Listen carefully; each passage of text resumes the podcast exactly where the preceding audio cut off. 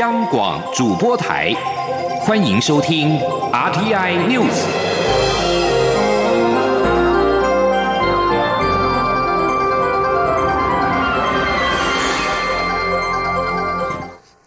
各位好，我是李自立，欢迎收听这一节央广主播台提供给您的 RTI News。庆祝外交部非政府组织 NGO 国际事务成立二十周年。外交部今天在台北宾馆举办茶会，同时颁发杰出贡献奖，表彰 NGO 在国际参与跟推动人道援助的卓越贡献。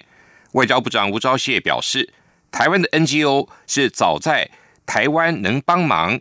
台湾 can help” 这句标语之前，就已经在贡献国际社会的第一线的实践者。记者王兆坤的报道。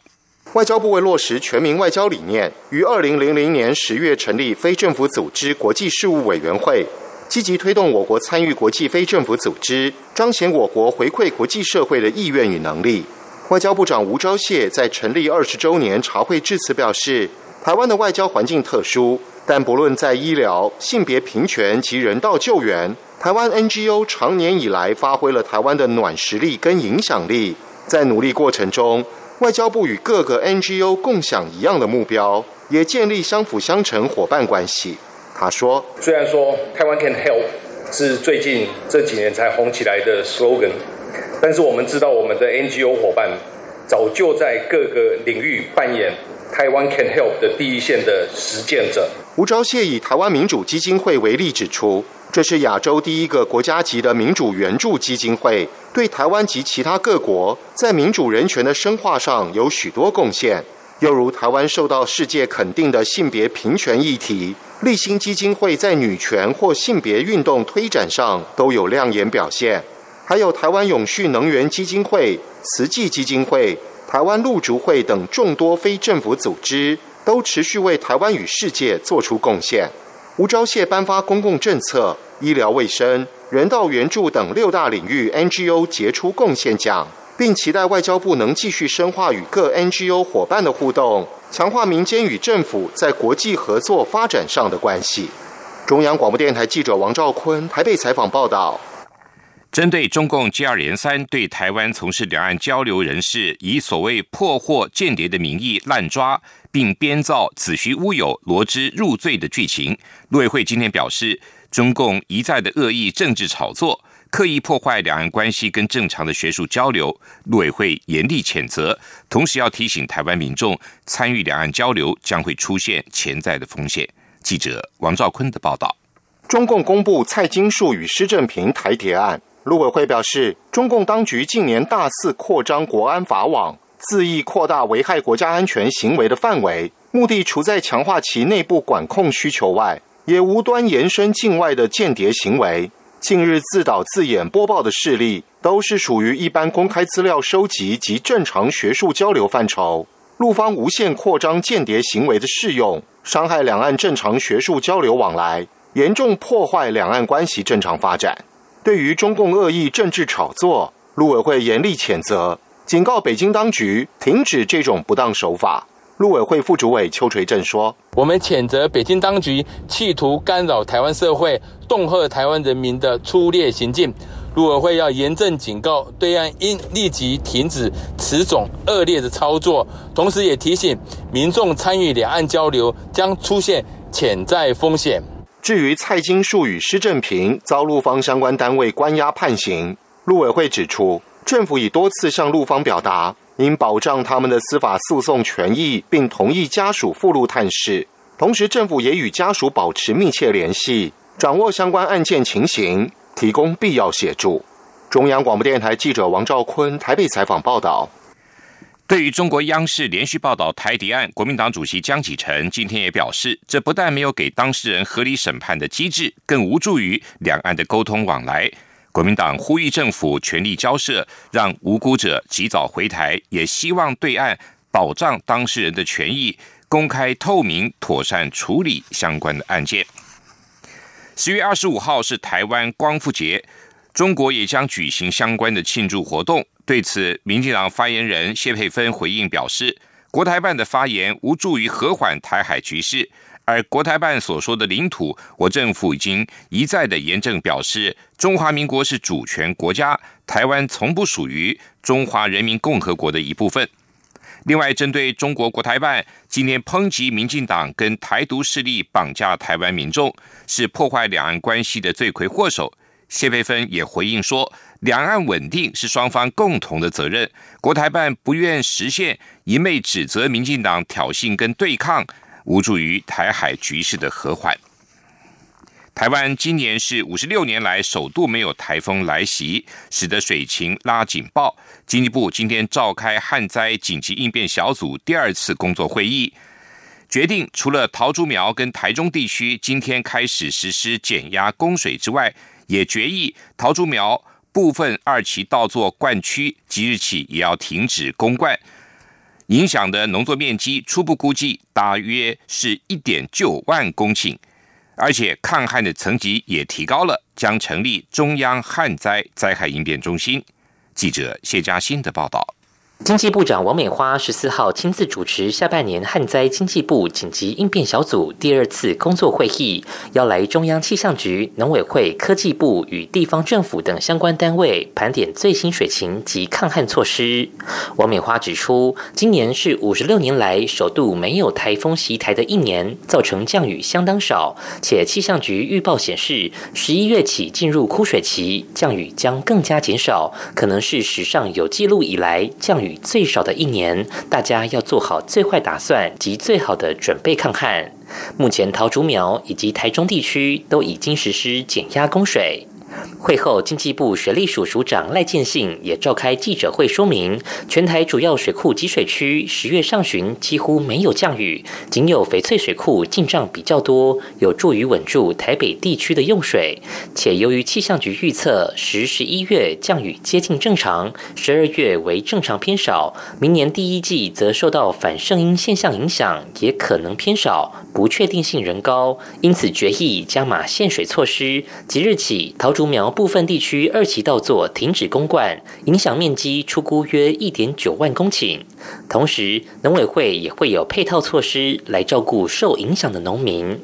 赖建信强调，民生及产业用水除了部分地区减压供水之外，都不受影响。且全台一百四十七座抗旱水井已由台水启用导入抗旱，而透过前瞻建设建制的竹苗区二十四口抗旱水井，也在七月加入调度。现在还盘点全国七十七口属于台糖、农田水利会或地方政府的抗旱水井，水质都符合要求，可视情况启用。他说：“现在有四口的部分呢，因为有一些是临近于净水厂旁边呢，有一些啊是距离净水厂还有一些的距离。那我们昨天跟各个主要的县市政府还有科学园区来做盘点，我们把这些的坐标出水量会提供给地方政府及科学园区或是工业园区。未来若是因为水情逐步的趋紧啊，有必要。”可以到这个水井直接载水。赖建信指出，会中还决议升高抗旱层级，将成立中央旱灾灾害应变中心。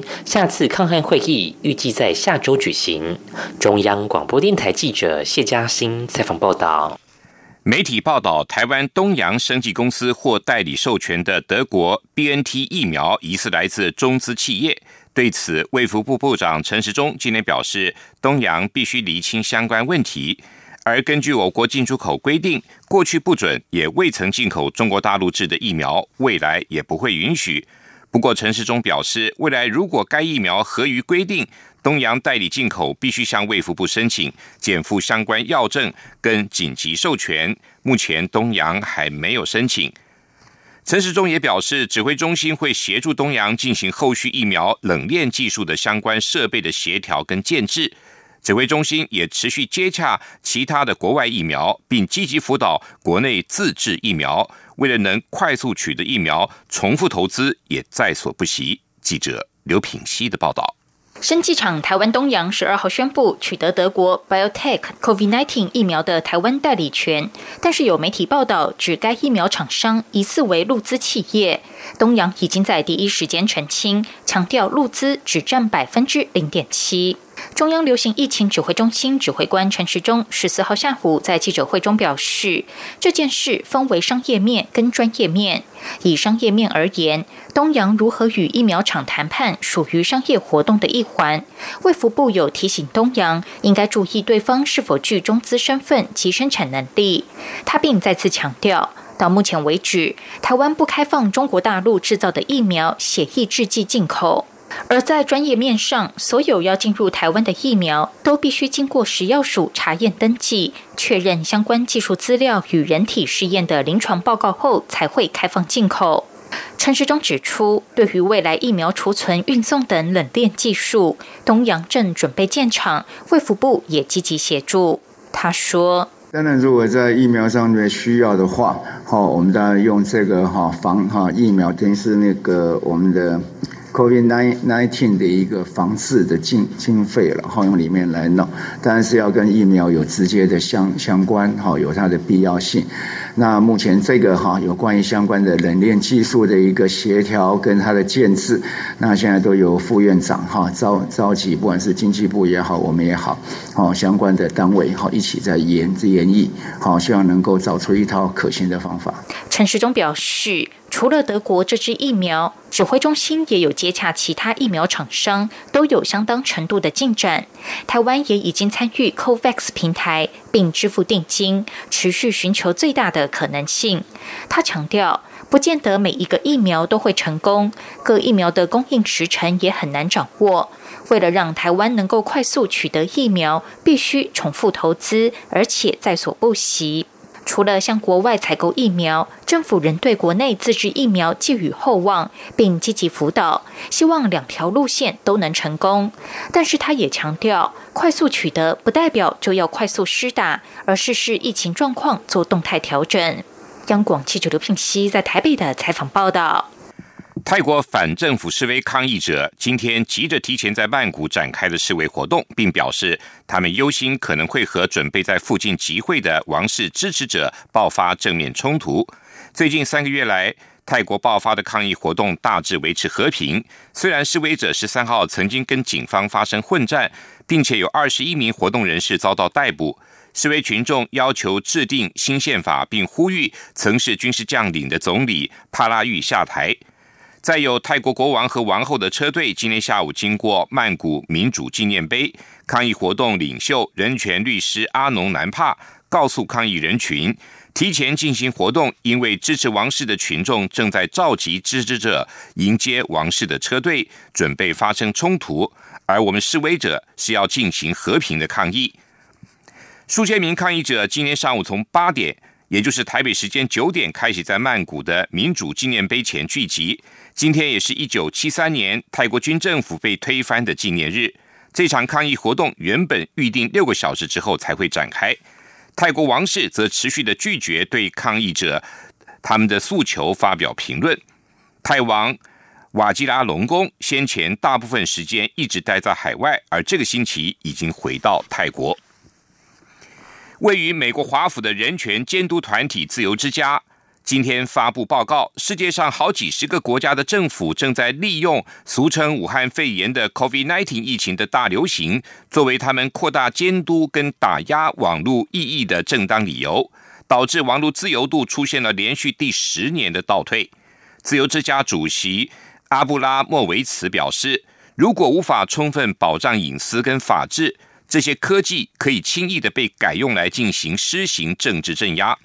自由之家根据三大指标，对六十五个国家的网络自由给予零到一百分的评分。这些指标包括了上网障碍、内容限制以及侵犯用户的权利。台湾则没有被评比在六十五个国家之内。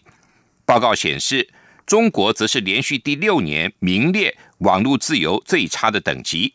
而垫底的不自由国家。除了最低分的中国之外，还有十五分的伊朗以及十七分的叙利亚。这里是中央广播电台台湾之音。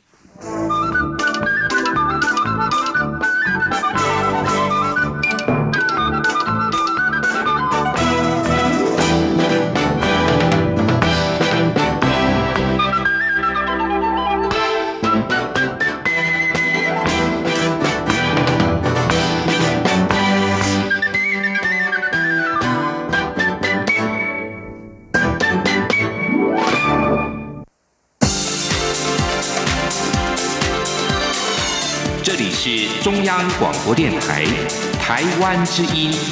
欢迎继续收听新闻。欢迎继续收听新闻。国际货币基金 IMF 十三号上调了二零二零年全球经济的成长率，台湾今年的成长率的预估也从原本的负百分之四上修到零。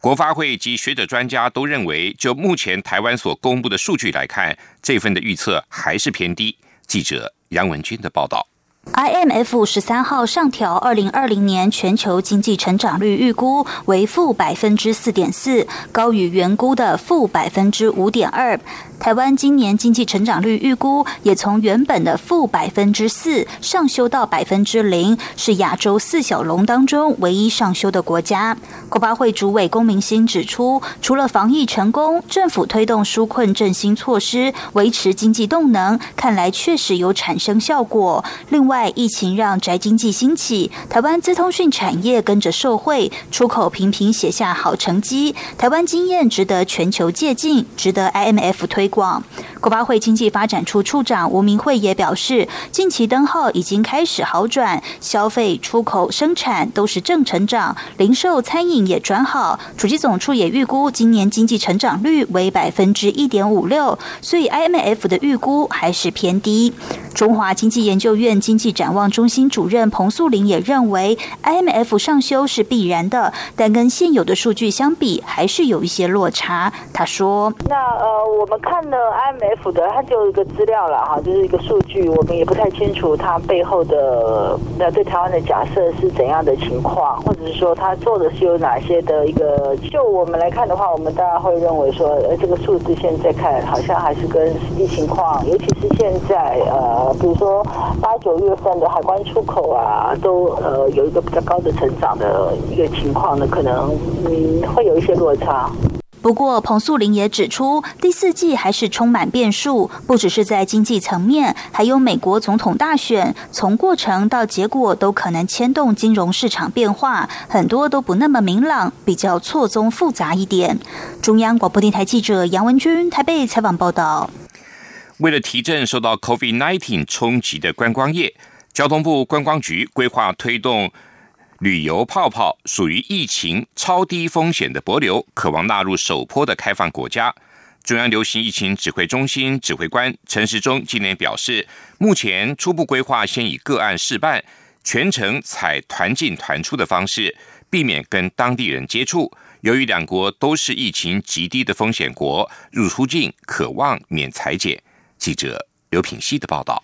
全球 COVID-19 疫情延烧，考量商务泡泡、外交泡泡进行顺利，交通部观光局正在规划旅游泡泡。疫情风险低的博流，渴望成为首波开放国家。未来两国渴望以旅游团的形式互相开放边境，入境后免隔离措施，但是不开放自由行。疫情指挥中心十四号下午举行记者会，媒体询问，除了博流外，还有哪些国家可能列在首波开放名单？对此，指挥官陈时中表示，旅游泡泡会先以个案的方式进行，相关细节一定要有完整的防疫计划。他说：“大概这种计划哈，大概都是会这样子个案个案的先来进行哈，一下子要来太多，我们也是没有办法承担得起。”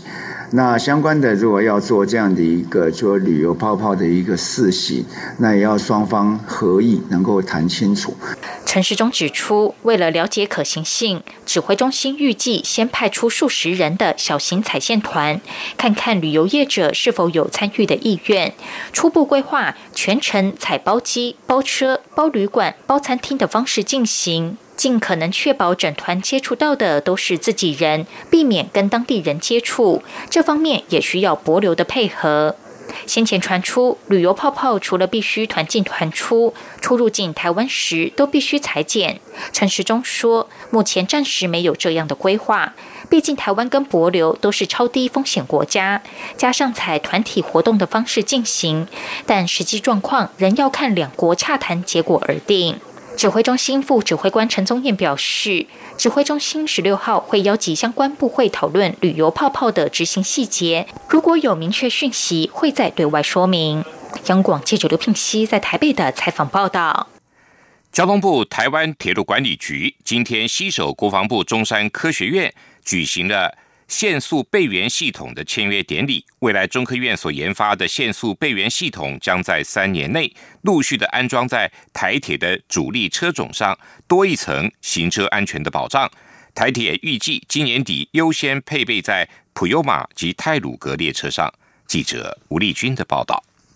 台铁局长张正元十四号携手中科院长张忠诚举行限速备援系统签约典礼，交通部长林佳龙和国防部常务次长李宗孝中将也特别出席见证。张正元表示，在普悠玛事故两周年前夕，台铁陆续完成各项改造，也让台铁行车事故在近两年创下历史新低。如今在。斥资新台币两亿四千多万元，采购四百套由中科院自主研发生产的限速备援系统，相信将让台铁的人为疏失降至最低，也让行车安全多一层保障。他说：“未来只要我们的 ATP 关闭，我们的速度呢会限制在六十公里之下。那这套系统目前呢已经非常的顺利。”所以，透过今天的签约，我们也感谢中科肯答应，让我们在今年年底前，把所有的普优玛跟泰鲁格都会全部装设完成。这个限速备援系统呢，会装到主力车种上。那未来。三年之内，我们会把一共四百套系统装在我们其他的主力车种上，让我们的安全更能确保。林佳龙则指出，中科院的宝很多，希望这个合作案能够带动跨域合作，打造铁道国家队。他说：“那现在有了我们国防部跟中科院的支持，用国产化、技术自主，而且是跨域的合作。”来促成我们台铁运输安全更精进，那同时这个也是技术自主再次合作的成果，那这个对于我们要推动。铁道国家队也是很重要的一个进展。李宗孝强调，限速备援系统历时五个月研发，再经一年半的测试，中科院几乎未转分文。因为国防部的核心任务就是保护国人、守卫家园。张忠诚则肯定台铁慧眼是英雄，尽管国防自主政策让中科院的工作量增加三倍，但本。于社会责任，中科院依旧义无反顾，将如期如职完成使命，确保人民安全。中央广播电台记者吴丽君在台北采访报道。工研院今天也举办二零二零 AI 大未来产业落地技术交流会，展示了智慧商务、智慧制造、智慧医疗等三大领域的创新成果。包括十五秒内就能够找出糖尿病患者是否视网膜病变的技术，以及利用深度学习相机可以侦测婴幼儿口鼻遮蔽或吐奶的状况，准确率都高达九成以上。记者杨仁祥、杨文军的报道。将眼底镜瞄准眼睛，等待三秒钟完成摄影，再将器材归位，等待不到十秒钟，机器就会判读眼睛是否发生视网膜病变。工研院十四号举办二零二零 AI 大未来产业落地技术交流会，展示各项技转成果。在智慧医疗方面，糖尿病视网膜病变诊断辅助分析技术是国际上目前唯一可以侦测四种主要的病症，并可以清清楚标示位置，一般医师就能进行判读，准确率达百分之九十二以上。晋红科技副总经理康启源说：“我们就把它做的很简单，拍完以后。”放到一个小电脑，然后立刻就可以告诉你这个结果。那这样造福了很多糖尿病患。另外，这款工研院研发的 Genki Cam 婴儿照护用嵌入式深度学习相机，运用 AIoT 人工智慧物联网相机的技术，能辨别婴儿的表情和行为，侦测婴儿口鼻遮蔽及吐奶等危险情况，及时传讯息给家长及照护人员。元气智能执行长沈志聪说：“我们准确率已经超过九十八以上。”工研院副院长张培仁表示，二零三零年 AI 人工智慧将促使全球 GDP 成长百分之十四，贡献十五点七兆美元。台湾在制造、医疗、商务等领域具独特优势，上下游供应链均堪称完整。这些常年累积的专业领域知识及数据库，都将成为淬炼 AI 人工智慧创新技术的最佳养分。中央广播电台记者杨仁祥、杨文君在台北的采访报道：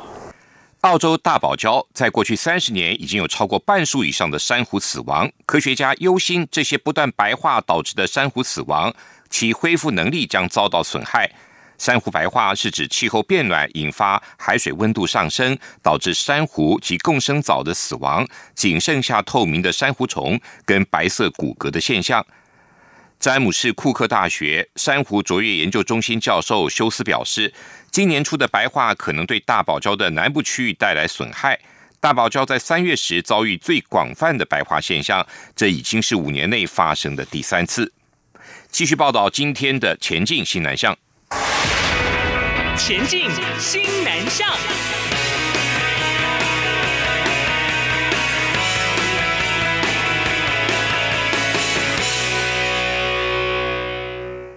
教育部国教署推动新住民子女职业技能精进计划，鼓励各高中职结合区域就业市场的需求，办理特定技能的训练课程。最近一年，共有二十五万获得补助，总补助金额约新台币四百一十七万。国教署表示，下个学期的课程提案即日起到十月三十一号受理申请。记者陈国伟的报道。国教署从二零一八年起推动新住民子女职业技能精进计划，上学期补助全国十一所高中职的十一件课程案，这学期共补助十校十四案。其中，彰化县达德商工结合在地织袜产业，透过学校老师和业师指导，带领新二代学生学习织袜机台操作技术、维修等技能，并结合城市设计，发展出各种创新的织袜图案。国立苗栗农工则融合在地农农特产品规划西点蛋糕与中式面食等技术课程，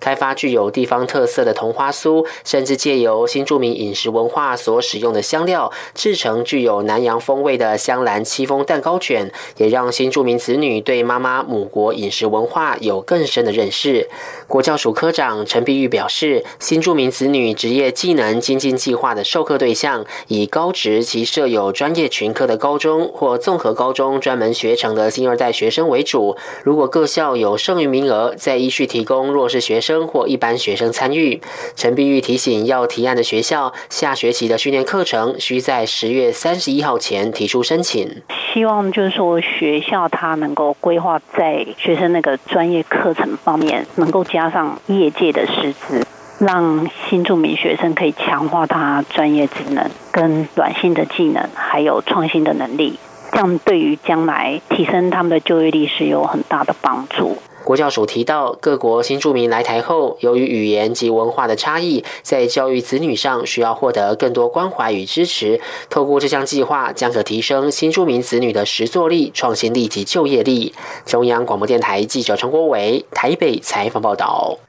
受到武汉肺炎 （COVID-19） 疫情的冲击，外贸协会今年的新南向形象展全面改为线上展览。继上周的线上越南台湾形象展开跑之后，今天再由印尼场次接棒。当地的智慧城市、健康医疗、新创等产业，都是针对性的庞大内需市场。一共展示了一百三十二家台湾厂商的商品，举办了五百八十八个场云端的洽谈，期盼能够争取更多商机。冒险指出，这一次印尼厂呼应印尼政府发展策略。当地政府正在积极推动智慧城市跟工业四点零计划，而资通讯设备是台湾优势，也是我国出口印尼占最大宗的品项。我方可以在印尼进步发展的道路上扮演关键的助攻者。在展览的首日，台印专家跟产业先驱的线上领袖对谈中，贸协董事长黄志芳指出，疫情虽然对经济带来负面的冲击，但是也带来新的产业机会。并点名智慧应用、大数据、人工智慧跟云端运算和五 G 等产业，在疫情的催化下将加速发展。数位转型对企业来说已非选项，而是必须。以上新闻由李自力编辑播报，谢谢收听。